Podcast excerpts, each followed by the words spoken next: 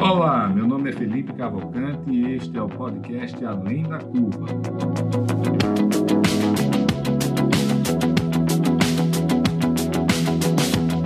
Uma realização da DIT Brasil e da Match Academy.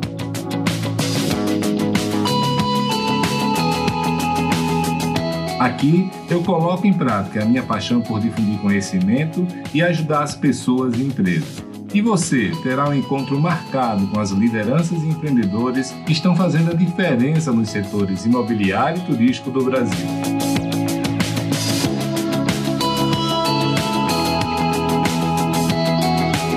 Você já conhece a DIT Brasil?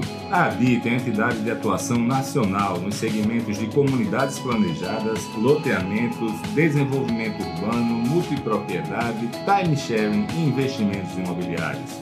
Nosso foco é a capacitação do mercado e a geração de negócios para nossos associados.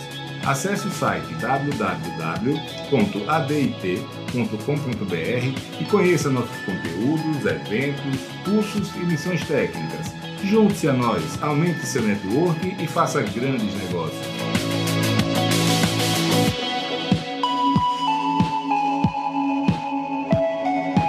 A MET traz para o Brasil um novo conceito de união entre conteúdo de qualidade e geração de negócios. Temos uma ampla gama de soluções para o fundo imobiliário, fruto de uma sólida rede de relacionamento com os principais gestores de recursos do Brasil. Se você precisa de recursos para seu empreendimento, fale conosco. Certamente teremos uma solução. Com os serviços de advisory e conselho de administração, as empresas poderão contar com toda a experiência, conhecimento, rede de relacionamento e dedicação pessoal de Felipe Cavalcante para planejar seu crescimento ou para reduzir a curva de aprendizagem nos setores de multipropriedade, time sharing, bairros planejados, loteamentos e complexos imobiliários turísticos.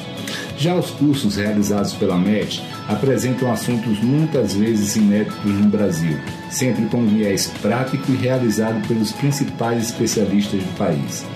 Com o Advice Club, incentivamos o network e a troca de experiências entre empresários e executivos dentro de um ambiente único de transparência e colaboração entre os participantes. Através do movimento Somos Cidade, a MET está contribuindo para difundir o papel positivo do setor privado no desenvolvimento urbano e a importância de tornar as cidades mais acolhedoras para as pessoas. Com os podcasts Além da Curva e Somos Cidades, a newsletter Fica a Dica e o blog Para Reflexão, reforçamos nossa missão de reunir, simplificar e difundir conhecimento.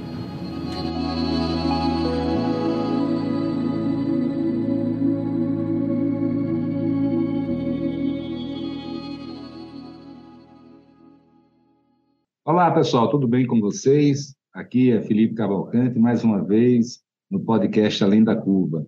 A gente vai conversar hoje com meu amigo Irapuan Dantas. Irapuan é um especialista em mercado de capitais, nessa, não só no link entre mercado de capitais e mercado imobiliário, mas também é, em ligar o resto do Brasil à Faria Lima. Iniciou pelo Nordeste, hoje ele, ele atua em todo o Brasil. Ele vai contar um pouco dessa história para a gente, né, mas também vai contar né, os planos deles, dele para a comissão de mercado de capitais, né, de fundo de investimentos da DIT. Irapuã, seja muito bem-vindo, meu amigo. Oh, muito obrigado, Felipe. Obrigado aí pela, pela oportunidade, pelo, pelo papo. Sempre conversar com um amigo é, é engrandecedor e vamos aqui tentar levar conhecimento, informação, que é aquilo que a gente tem feito aí é, durante esses anos aí, pela, aí pela, pela nossa entidade ADIT que você nos proporcionou. Bacana.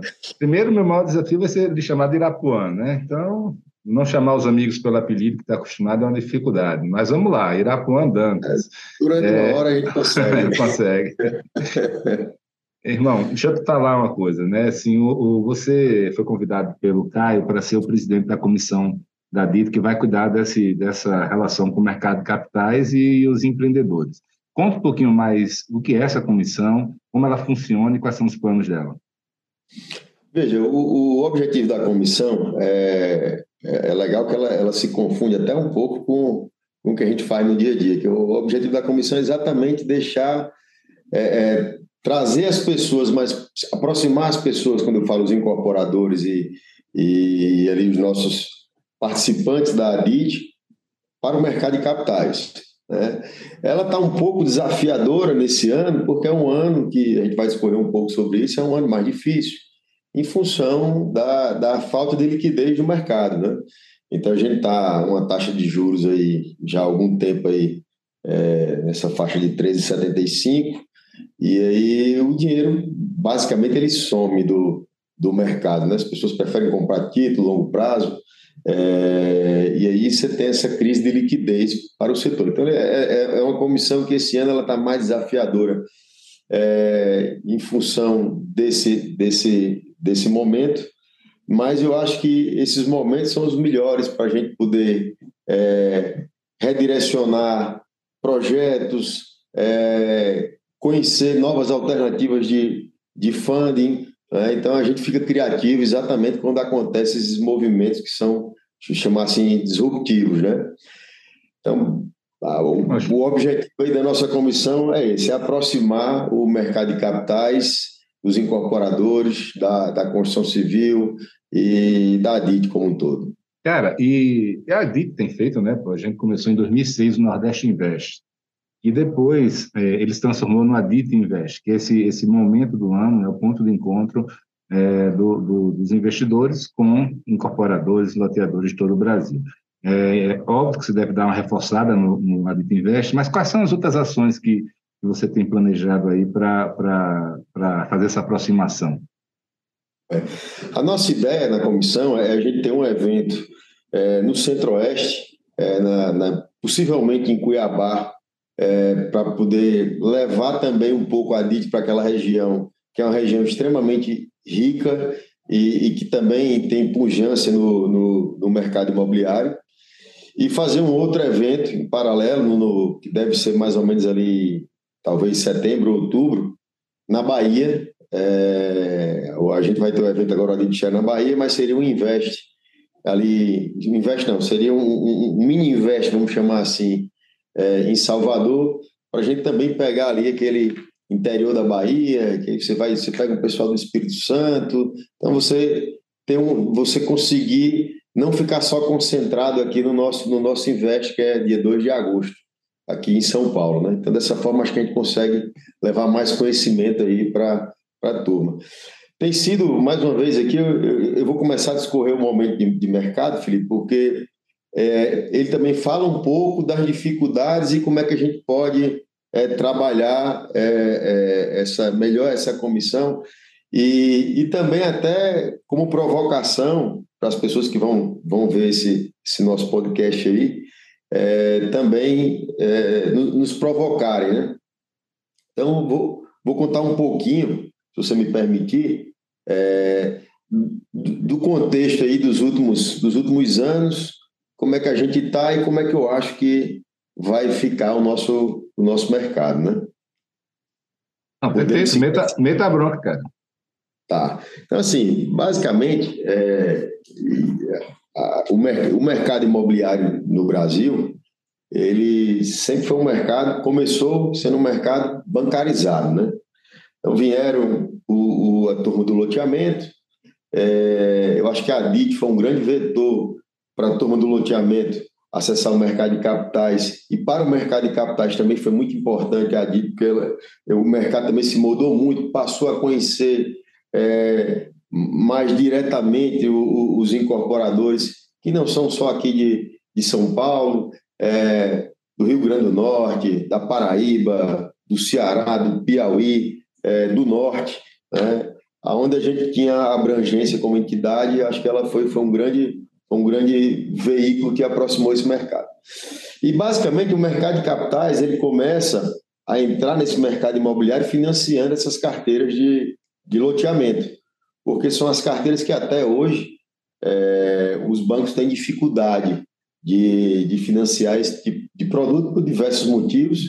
É, é, é, é, existe nessa parte do loteamento uma informalidade muito grande, é, apesar de que hoje, hoje a gente percebe que o nível de governança dos loteadores melhorou muito, né? É, até, até por força do, do, do mercado de, de, capitais, a gente também é, tocou muito nesse tema durante os últimos 10 anos aí na ADIT sobre melhorar a governança, transparência, controle de carteira, etc. Né? E aí, esse mercado vai evoluindo, ele começa pelo loteamento, aí daqui a pouco vem essa crise de 2015, né, que foi 15, 16 e 17 ali, que todo o mercado imobiliário sentiu bastante. Não vamos entrar em detalhes do motivo, todo mundo sabe, mas todo o mercado sentiu. E aí, mais uma vez, numa taxa de juros muito cara, que a taxa de juros subiu muito naquela época, passou até dos, dos 14, é, vem o mercado de capitais em plena, plena crise e aí começa a financiar mutuário, começa a fazer desligamento de mutuário, então começam a vir algumas empresas que operavam home act, começam também a, a, a surgiram várias empresas para fazer desligamento, porque a grande dificuldade da construção naquela época era desligar, né? Então você tinha, você finalizava o empreendimento, mas os bancos não, não, não, não, não podiam, questão de, de caixa, financiar, carregar, um momento de crise, incerteza, e aí o mercado de capitais foi lá e cumpriu esse papel e ajudou bastante. É, o, a... Irapuã, nesse caso está falando de incorporação ou de loteamento? Nesse caso específico, Felipe, é, é mais de incorporação vertical, porque a gente comentou no começo o seguinte: o mercado de capitais ele entra nesse, nesse mercado imobiliário, primeiro nos loteamentos, porque não era um mercado bancarizado, aí no segundo momento ele começa a financiar o vertical também. Né? Você começa a aparecer os fundos para financiar as obras verticais, é, o, o mutuário, começa, começa com as obras existe a gente vai falar sobre isso também depois que eu contextualizar esse, esse, esse essa linha do tempo aqui que estou tentando construir, né? Então assim, você, você vem nesse segundo momento, ele começa a entrar no mercado de incorporação vertical, financiando os mutuários, que isso aconteceu ali em 16, 17. Aí depois você vem em 18, 19, o mercado começa a retomar, aí os fundos começam a ter um apetite para financiar o, o, a edificação, né? A, o, financiar os prédios, a incorporação. É, e, e, com a pegada legal, que era o seguinte: o, o, mercado de capitais ele tem um custo, os fundos, fala, quando eu falo mercado de capitais aqui, lê-se a indústria de fundos imobiliários. É, eles começam a financiar e, e começam a melhorar o produto em relação ao banco. Por exemplo, a maioria dos bancos, eles fazem somente acompanhamento é, físico da obra. E uma obra, ela, o físico ele não anda casado com, com o financeiro. Às vezes você tem um desembolso, às vezes você está em um determinado momento da obra ali no começo, às vezes você vendeu bem, você tem muito caixa e pouco gasto. Daí depois quando você começa a entrar na segunda fase da obra, que é de acabamento, aí você começa a ter muito gasto, porque você tem que comprar esquadria, você não compra só para um andar, você compra esquadria para o prédio inteiro, vidro, todo aquele todo material de acabamento. Então daí você tem um descasamento que você é o, é o famoso horror do fim da obra, né, cara?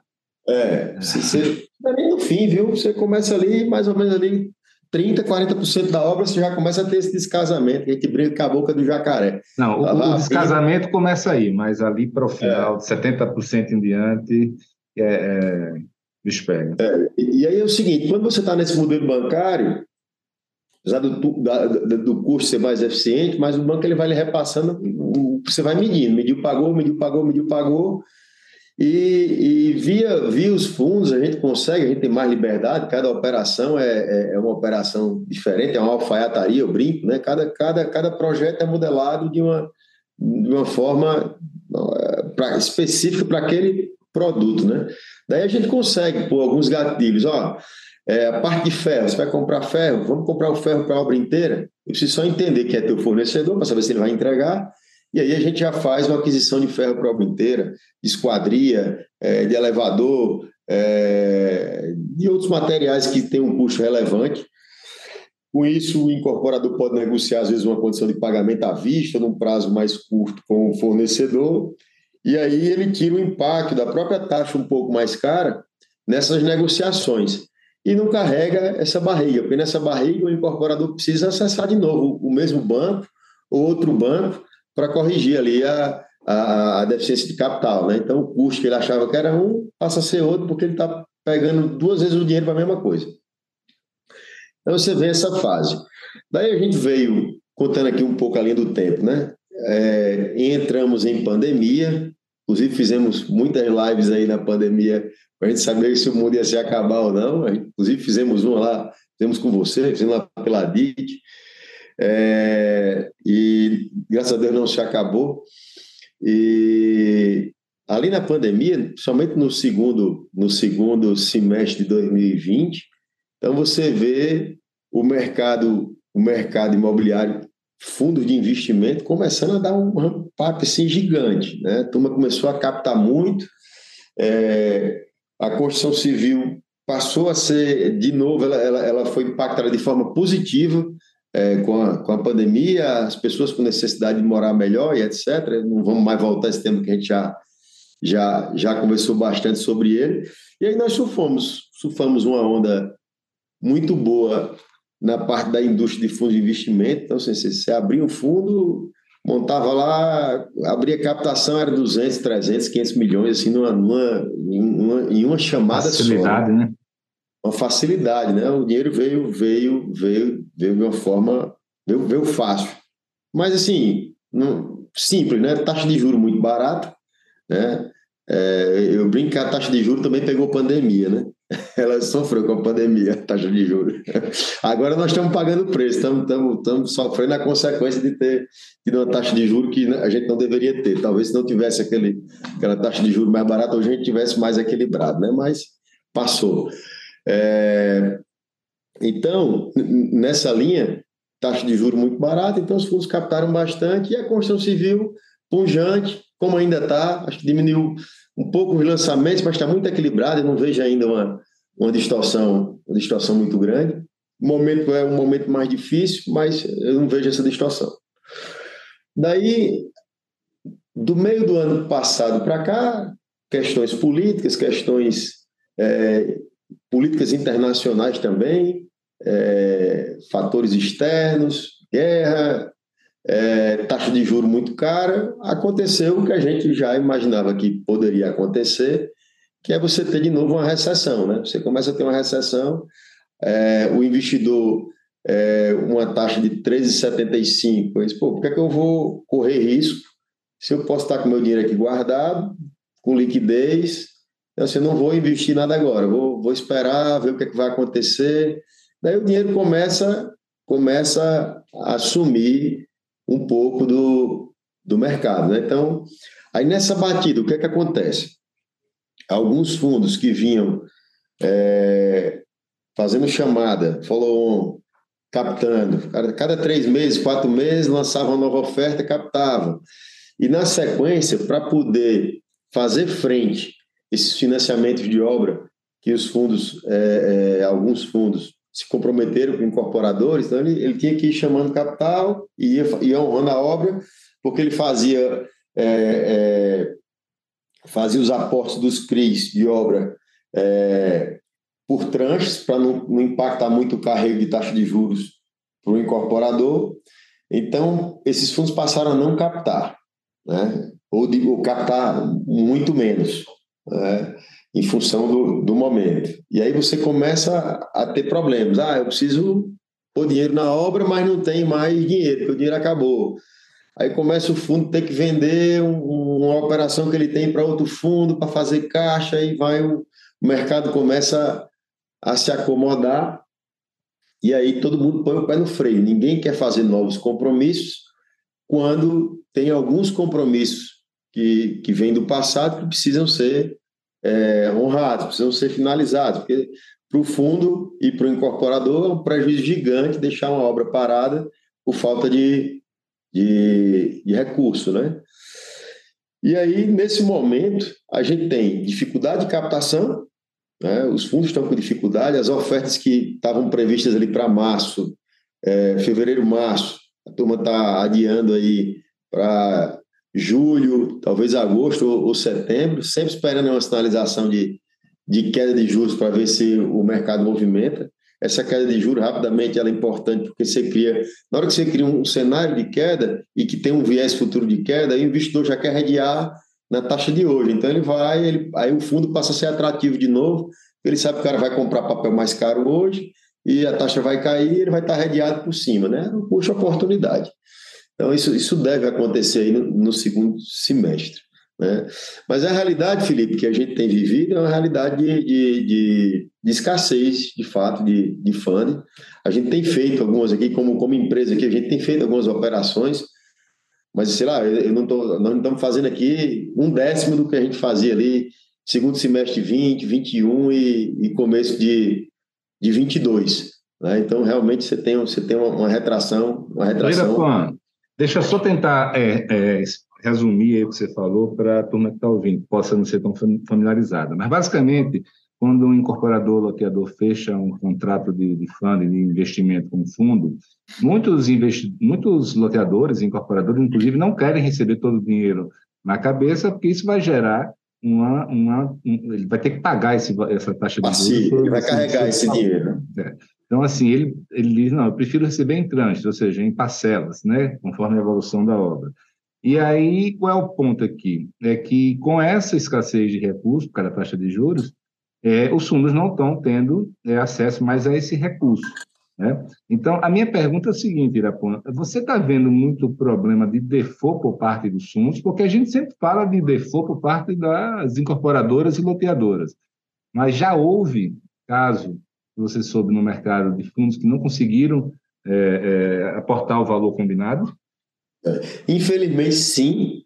E isso é um outro problema que também está impactando as nossas captações. Porque começa a se falar mal dos fundos imobiliários porque eles não estão conseguindo honrar os compromissos, aí pá, começa uma, uma, uma, uma bola é, de neve, né? Então, é, infelizmente, sim. Você vê, você vê é, alguma mudança no horizonte nos próximos seis meses? Não. Você acha que com a inflexão da taxa de juros, esses fundos começam a captar mais ou não? Começa, Felipe. Eu acho que, eu acho que na hora que o juro começar a baixar, é, a, a, captação ela, ela deve voltar. É, não são, não são, são poucos fundos que tiveram esse tipo de, de problema, isso não é, não, é, não é uma coisa generalizada. Para isso não acontecer mais, é, todo mundo agora está se tá reorganizando, inclusive nós aqui também, reorganizando o modelo de estruturação, aonde nessa fase que nós estamos vivendo é melhor ter o desembolso de uma vez, né? e a gente tentar buscar eficiência de outras formas, né? buscar eficiência nessa compra de materiais, é, aplicar o dinheiro bem aplicado enquanto ele está ali, não está sendo utilizado é, na obra.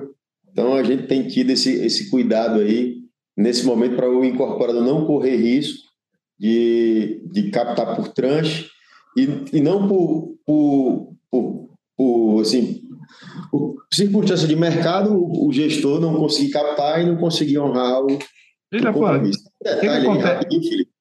Só, só, um detalhezinho que é o seguinte: o, o que é que aconteceu também com essa indústria de fundos imobiliários? É, quando a gente fala da indústria de fundos imobiliários, nós aqui estamos falando só crédito, a parte de crédito, que é financiar obra e compra de carteira de recebível.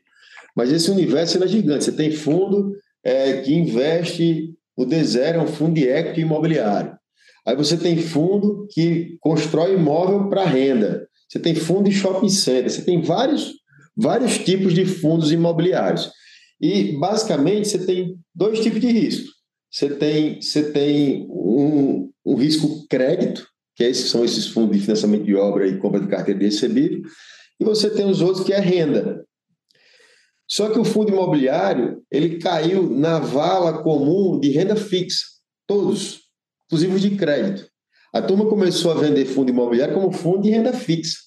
Por quê? Porque ele paga dividendo mensal.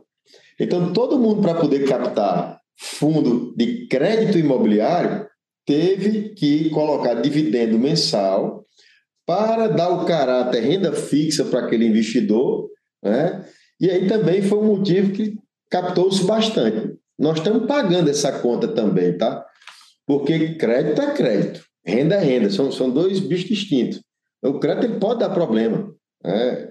A construtora pode entrar em RJ, pode acontecer é, de repente em, uma região específica, por exemplo, que é, é abastecida, o, o, o emprego é, vem de algumas algumas indústrias que estão sofrendo bastante, você tem demissão em massa, como, e aí o cara para de pagar. Como Macaé naquela época do. do como do Macaé, um exemplo.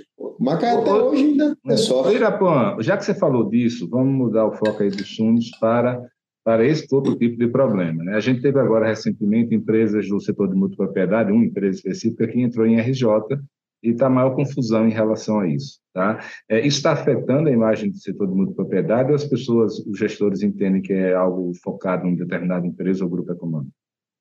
Veja, é... Gramado é um destino turístico consolidado, não tem nem o que a gente falar, né? É um destino turístico extremamente consolidado. É, essa situação, ela, ela sim afeta, afeta o mercado, porque, mais uma vez, é a história da vala comum, né? Então, você não pode comparar um multipropriedade lá em Gramado, que recebe, salvo engano aqui, 8 milhões de turistas ano, com multipropriedade lá em Natal. Não dá para comparar, né? Natal é minha cidade. Estou falando Natal porque é minha cidade eu posso falar, é propriedade. Então, assim, é, Vamos mais adiante. Você não pode comparar, por exemplo, com pipa. Né? Ah, mas é, assim, que... então não deve, na minha opinião, então não deveria acontecer isso em Gramado, já que ela tem um turismo tão forte, não? Teoricamente não, mas a gente tem que lembrar o que eu falei lá atrás. Cada estruturação dessa é uma alfaiataria. A gente não sabe avaliar o que é que aconteceu dentro dessa estruturação. Né? É, que desses CRIs que foram feitos lá no, no, grupo Gramado Parque, assim, a gente não tem conhecimento para poder, é, na poder verdade, falar. Na verdade, tem, né? É, mas não deve. Então, assim, é, então a gente não sabe o que é que foi, o que é que foi, o que é que aconteceu, né? mas eu acho que isso é um caso isolado. Isso não é.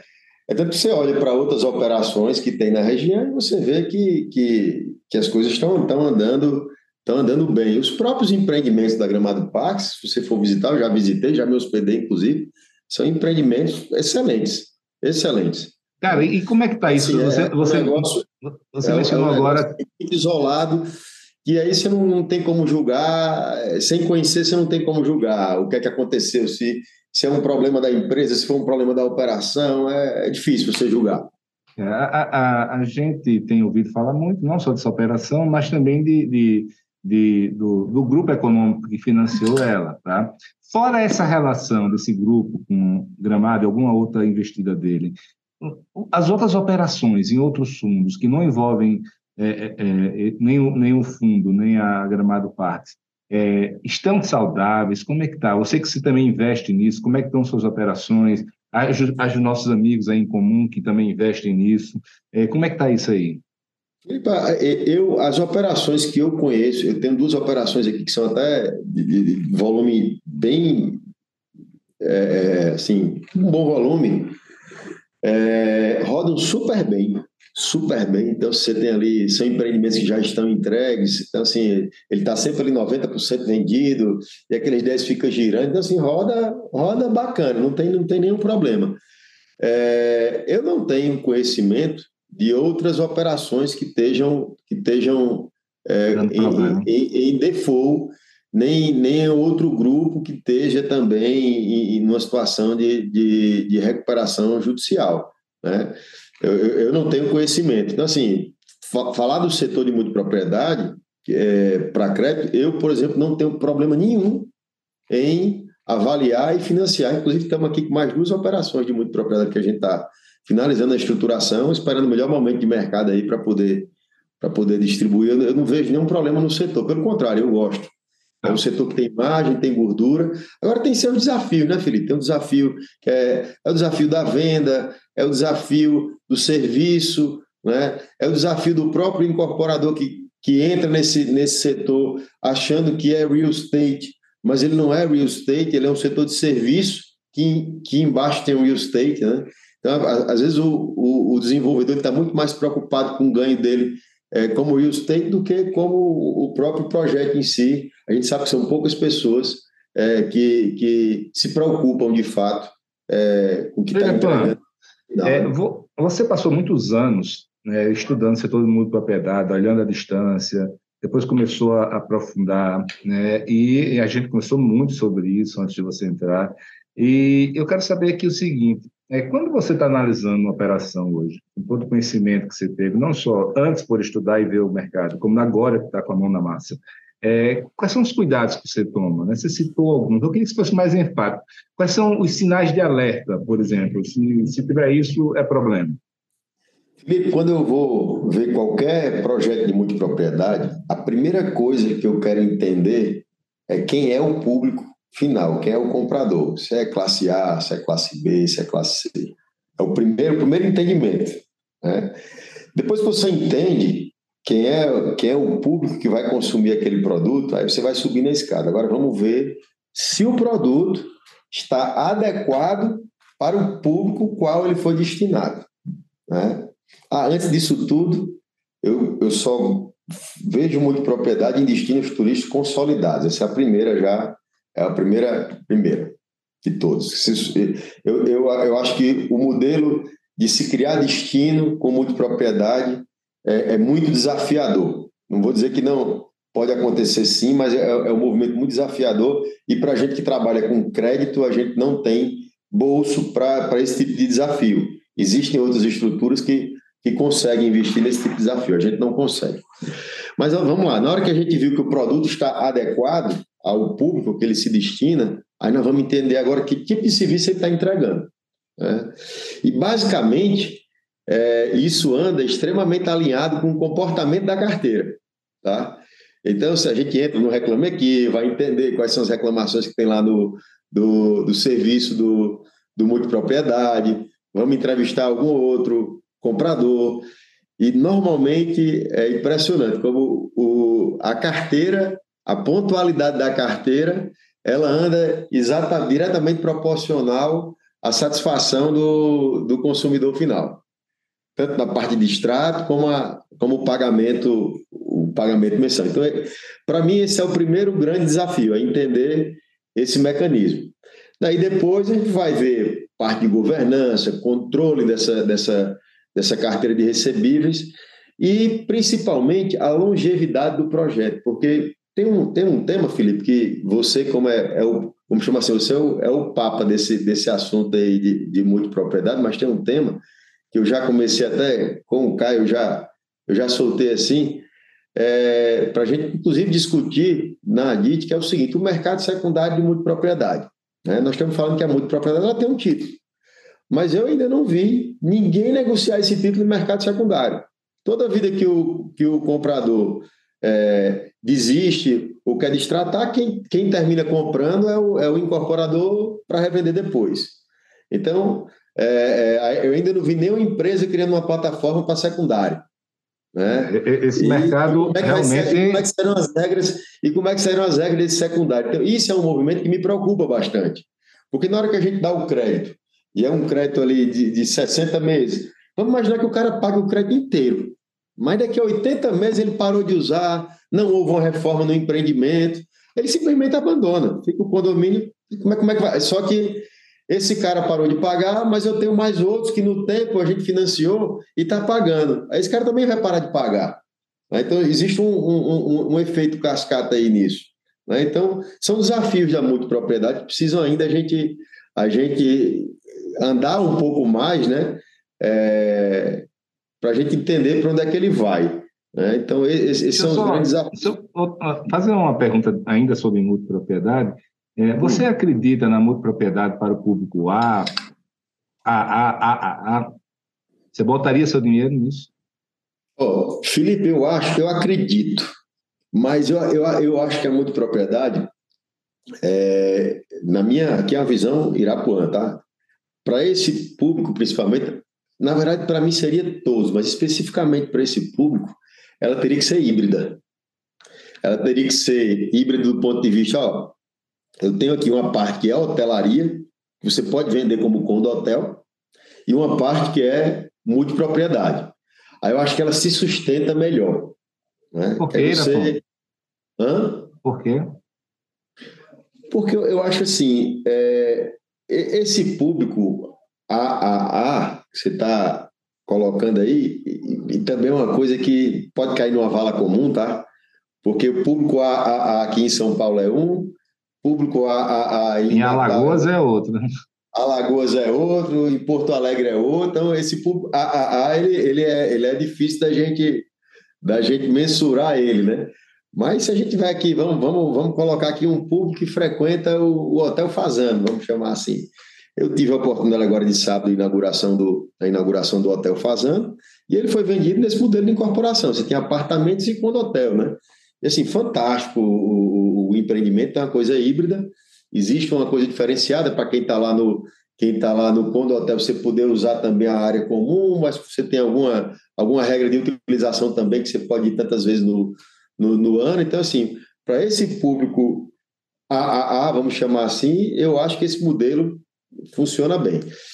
Quando você vai descendo a régua, eu acho que ele funciona bem porque você tem uma, uma, uma cria uma perenidade melhor no empreendimento.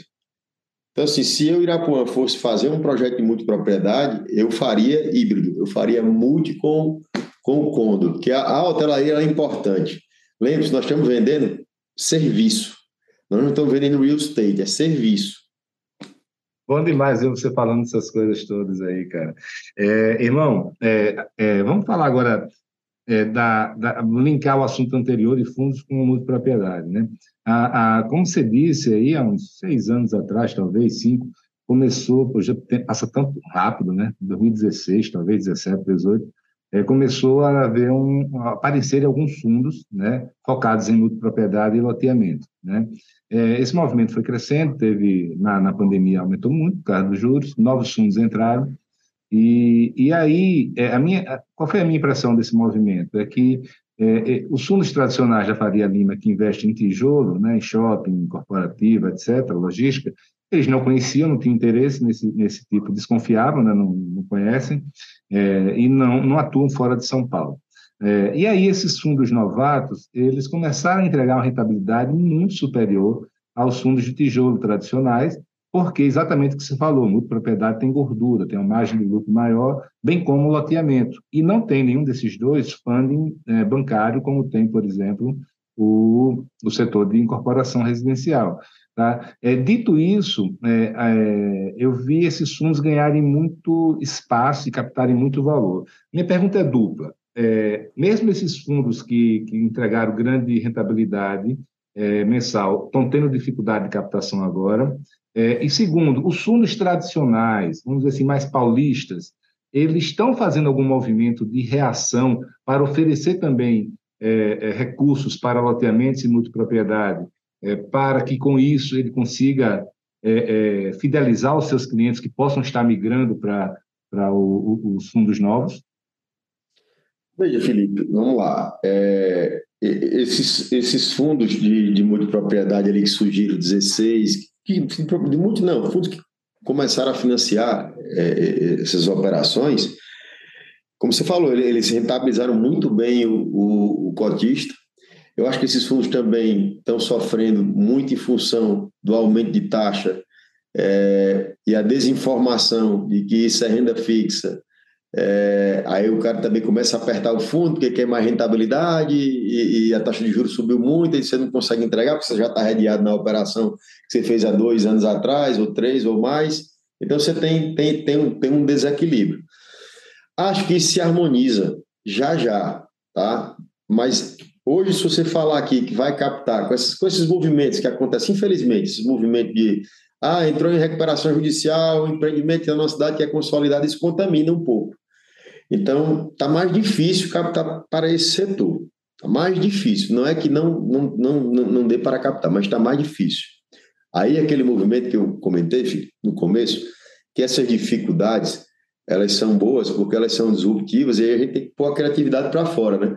A gente precisa pensar, vamos lá, como incorporador, rapaz, como é que eu vou trazer mais segurança?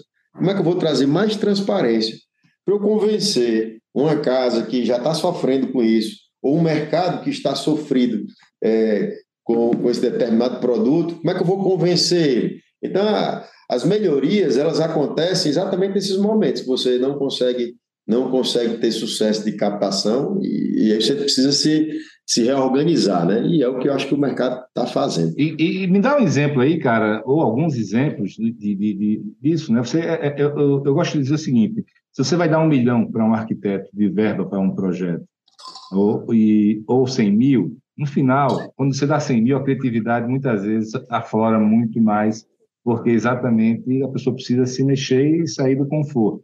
Nesse nosso caso aqui, é, um, o mercado de capitais está conseguindo ser criativo é, e, e, oferecer alternativas, já que está com essa restrição de captação de um lado, receio do incorporador do outro? Tá. O que é que a gente está fazendo, Felipe? É... Veja, você, como é que funciona esse mercado, né? Você tem, você tem ali FIIs e você tem FOFs, né? Que são fundos que investem em fundos. É, que aconteceu, houveram várias captações é, nesse período de 20, 21 e 22. Né? Aí, quando você vai captar um fundo, basicamente, você vai numa, numa, numa casa grande dessa, pega uma rede de agente autônomo de investimento, aí ele faz uma rodada e capta, capta, o, capta para o fundo. Aí esse fundo vai, aí tem um FII, né? Tem um FII de captação. Aí esse fundo, ele tem um FII de gestão, ele tem um FII de administração e tem um FII de performance. Aí esse fundo vai e compra cota de outro fundo, que também tem FII de administração, FII de gestão e performance. Né? Aí esse outro fundo vai e compra um CRI.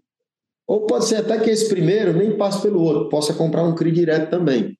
Mas você tem uma cadeia aí de, de FIIs. O que é que eu estou querendo dizer? Que o valor que o investidor ponta final enxerga é bem diferente do valor que o tomador do crédito ponta final está tá emitindo papel. Tá? Então vamos imaginar aqui, um papel que o corporador está emitindo aqui a PCA mais 12, esse cara aqui da ponta está vendo IPCA mais 6, 7, no final líquido para ele. Tá? Então, assim, existe uma distância. O que é que a gente está fazendo para poder gerar eficiência? A gente está eliminando, é, diminuindo a cadeia, vamos chamar assim, a cadeia do, do, dos FIIs. Então, hoje nós estamos montando produtos para vender direto na base de agentes autônomos para investidores qualificados e investidores profissionais. Então, eu diminuo gestão, eu diminuo administração, diminuo performance, diminuo o FII de captação. Eu só vou ter o FII de captação do próprio agente autônomo. Então, se encurta essa cadeia, eu consigo rentabilizar melhor o meu investidor ponta final. Então, meu papel fica mais atrativo em relação ao CDI. Então, eu consigo emitir um papel que ele, ele, esse, esse cara ponta final ele jamais teria um papel, por exemplo, IPCA mais 10, né? ou IPCA mais 12. Mas ele compra a cota de um fundo que entrega para ele IPCA mais 6, 7, né? e que tem o mesmo papel embaixo. É o fundo que vai comprar esse papel, mas ele não tem acesso a esse papel. Então, nós estamos hoje produzindo papéis para ofertar nesse mercado de, de dos agentes autônomos de, de investimento aí o Brasil inteiro. Na outra ponta, eu consigo, inclusive, baixar o custo de captação para o incorporador. Então, esse, esse eu acho que vai ser o novo impulsionador é, do mercado é, imobiliário, tá? Eu acho que isso aí é que vai. Que vai Tem nome esse produto, cara? Não, que na verdade o produto é o mesmo, é CRI. Só que em vez dele ser para fundo de investimento, ele passa a ser também para investidor qualificado. Qualquer um de nós que tenha mais de um milhão aplicado, a gente pode ir lá comprar um pedaço desse, desse, desse CRI, com isenção de imposto de renda, etc. É, que ter uma securitizadora, é, o nosso risco, o risco desse, desse investidor vai ser a própria securitizadora que vai gerir, vai gerir esse CRI.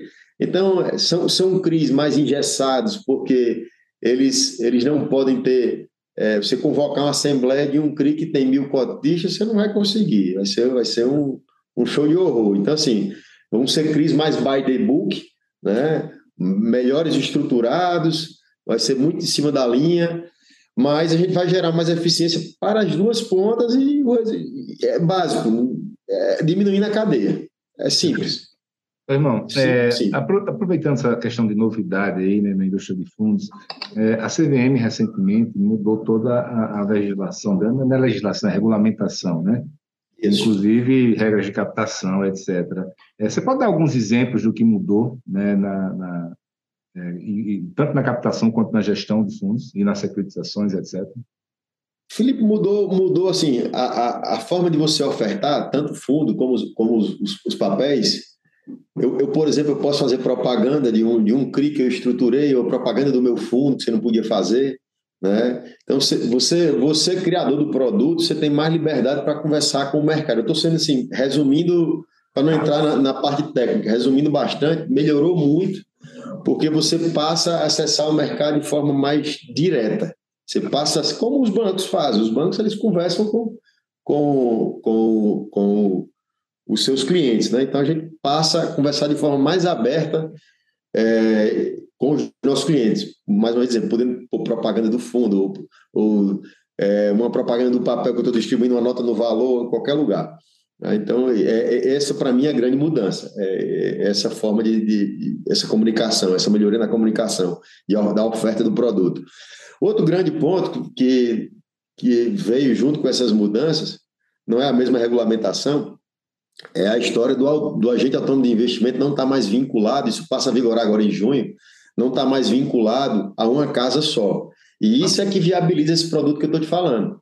Então, já já, nós vamos começar a ter, é, vamos começar a trazer os agentes autônomos é, para dentro da DIT, para eles entenderem o que é que nós estamos fazendo, né? porque eles também vão ser é, originadores de, de, de, de funding para a gente. Eu, eu, queria aproveitar essa deixa sua, uma, uma, um assunto que eu queria lhe perguntar, que é o seguinte, eu quando, eu, durante muitos anos a DIT, ela nasceu para trazer investimentos imobiliários turísticos para o Brasil, mas para o Nordeste, especificamente. E eu, durante muitos anos, viajei o mundo todo fazendo esse papel, fazendo roadshows, etc., catequizando os investidores internacionais. Uma coisa que eu vi com muita frequência. Agora só, agora é com você a bola, né? É, mas o, o, o que, é que acontece? É, eu sempre via lá os setores imobiliário, incorporação, bairro planejado, hotelaria, eles sempre tentavam ter um, um, um, é, uma perna de educação dos analistas do mercado de capitais, do mercado financeiro, é, agentes autônomos, que lá, que lá é, é, é financial advisors. É, a pergunta é, dentro da comissão da BID, você planeja fazer algum tipo de manual ou guia para investimentos sem mapeamento, sem muito propriedade, incorporação residencial, etc., nos setores que a, a, a DIT atua, cara? Felipe, eu nunca pensei, eu nunca pensei nisso. É uma boa provocação que a gente precisa, precisa até ver a viabilidade disso. Mas, basicamente, o, o, o que eu pensei, e é o que eu venho tentando, que às vezes um ou outro me provoca, é, é o seguinte: qual, qual, qual, é, o, qual é o grande, grande diferencial nosso aqui? É, Existe uma linguagem que é bem diferente, que é a linguagem do incorporador, e aliás, do próprio, quando você vai para aqui para a base, vamos chamar assim dos incorporadores, você tem um incorporador vertical, você tem um cara que faz casa, minha casa, minha vida, você tem um cara que faz loteamento popular, você tem um cara que faz loteamento alto padrão. Isso aqui por si só já é, já é um mix, né? um mix de, de, de, de pessoas que pensam de forma diferente. Tá? Aí você tem essa, essa linguagem, vamos chamar assim, mas, mas vamos, vamos dizer que ela seja uma linguagem universal, a linguagem do incorporador, do construtor. Aí você vem aqui em cima, aqui em cima você tem a linguagem do mercado de capitais, a linguagem dos fundos de investimento. O grande desafio, é, quando, eu, de quando eu entrei na ADIT, que eu venho tentando passar, é como é que a gente unifica isso. Como é que a gente faz todo mundo falar a mesma língua? E ela é de cima para baixo e é de baixo para cima, porque muitas vezes, vamos só relembrar aqui, você tem um fundo de investimento, aí embaixo do fundo de investimento você tem uma companhia securitizadora, que é quem emite o CRI, aí embaixo dela você tem um agente fiduciário, que é o cara que fica fazendo o buy the book todo dia lá para saber se está cumprindo regra ou não está. Aí você tem um agente de monitoramento de obra, se for o caso de de um financiamento de obra, e você tem um agente, é, um service, né, que, que fica monitorando o recebível, e embaixo você tem o incorporador. Na grande maioria das vezes, nenhum desses caras aqui, exceto o cara que faz a medição de obra, ele nunca foi no canteiro de obra. Ele não sabe como é que funciona, ele não entende a realidade de um canteiro de obra. Né? E aí você traduzir essa linguagem é, é, que é o grande desafio. Da mesma forma também que o, o, o, incorporador, ele não entende que o gestor de fundo de investimento, o dinheiro não é dele. Nós não temos dinheiro nosso aqui. O dinheiro, é, dinheiro é de um investidor que acredita no trabalho da gente, confia e põe no fundo. E eu monto um monte de regra que eu vou dizer que eu vou cumprir e que não é porque o dinheiro está aqui, eu tenho que liberar para ele amanhã do jeito que ele quer, se ele cumprir tabela. Né? Então, assim, essa, essa, essa, é, essa linguagem, é, é, acho que o grande desafio para essa comissão é entender e alinhar essa linguagem. É todo mundo entender qual é a dor do outro, né? para que que a coisa fique de uma forma mais fluida. Né? É, eu acho que esse é o, é o, grande desafio educativo, vamos chamar assim, da, dessa comissão. É educar é, os dois mundos. Né? Falar a mesma língua. Ô, irmão, é, a gente falou pouco aqui sobre incorporação residencial, né? É, como é que esse momento está afetando? Porque a incorporação, seja no Minha Casa Minha Vida, seja seja médio alto, ela tem funding próprio, né? É, geralmente o que eles precisam mais é aquele recurso inicial, né, para cobrir a exposição inicial. É, como é que está o mercado de capitais em relação a essa necessidade deles? E também em relação à permuta, a comprar terreno ou outras é, soluções que possam haver disponíveis para eles. Felipe, nesse ponto de vista aí do dinheiro para chegar na obra, que a gente vê muito mais ali no, no Minha Casa Minha Vida, e no SFH também, ali no comecinho ali, você também vê um pouco. É, ao, ao invés do, do, dos FIIs, os FIDICs cresceram bastante, tá? Então, assim, você, a, a gente recebeu aporte de FIDIC aqui, então, é, para isso, hoje tem bastante fundo. É um fundo mais caro, mas é, mas é um ponto. Esses fundos nunca são por, por longos períodos, mas a gente vê um movimento aí grande é, na compra de prosoluto, ou até de fazer uma CCB para o cara chegar lá no, no ponto de, de, de, financiamento, ele recebeu o financiamento, que ele já nasce aprovado, não é o projeto. Ele lança o projeto já aprovado pelo banco e só basta ele cumprir a tabela, chegar lá naquele, naquela curva que o banco passa, passa a financiá-lo. Né? Então, isso para isso tem bastante fundo, tá? Não não não está seco esse mercado. E com relação ao outro ponto que você me falou para a equity... Permu não, permuta também. Para permuta, fundo de permuta. O fundo de permuta tem tá? Mas aí você a turma está buscando aí em torno de 25, 30% de, de rentabilidade, tá? É mais ou menos isso aí que eu tenho visto. Mas tem, tem, tem gente fazendo. Cabe para projeto que tem uma gordura boa, funciona, funciona bem. Funciona bem. Mas Perfeito. tem que ter uma gordura boa.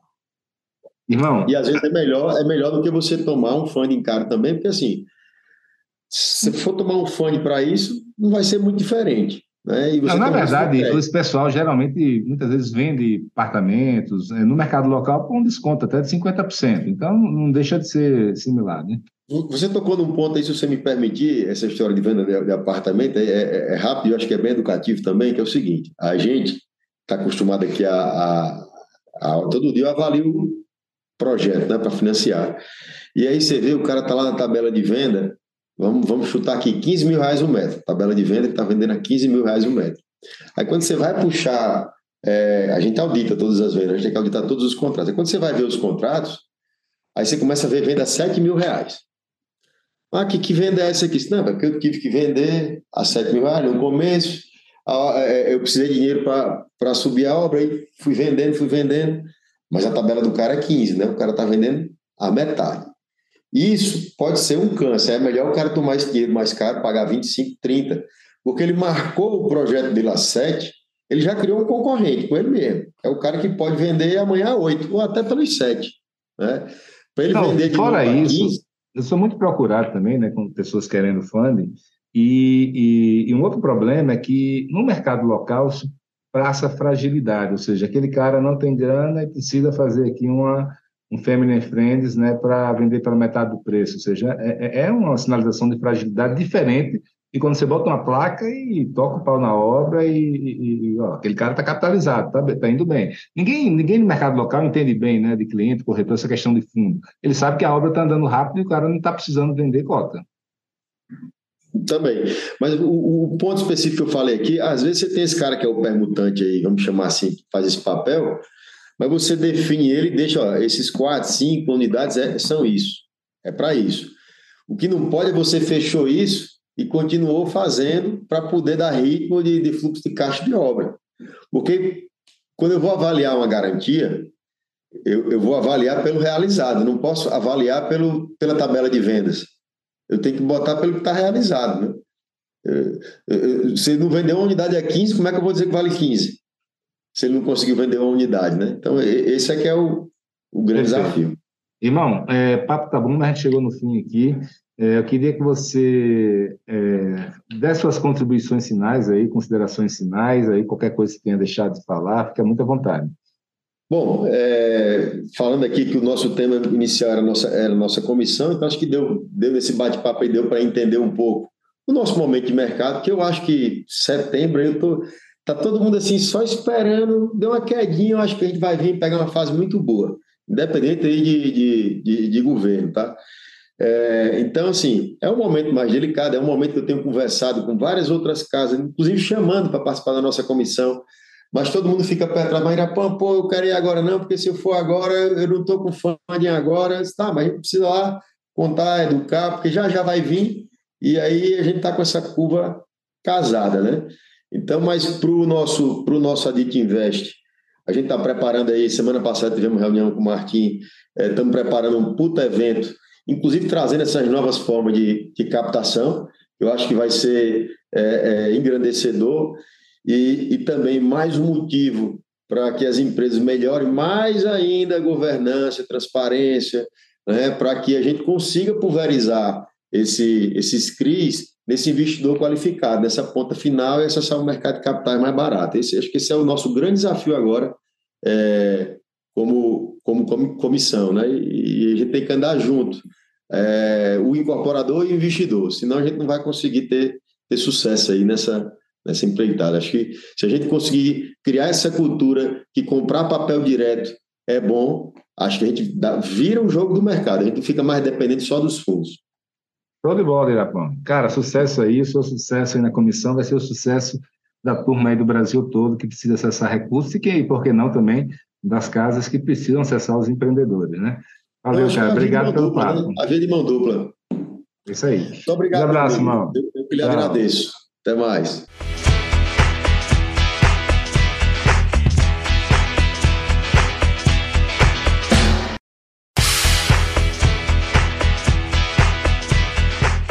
Pois é, amigos, termina aqui mais um podcast Além da Curva. Quem quiser ficar por dentro das ações e novidades da Adit Brasil, pode visitar o site www.adit.com.br. E quem quiser conhecer mais sobre os grupos Mastermind e as soluções de funding da Match Academy, pode acessar o site www.matx.com.br.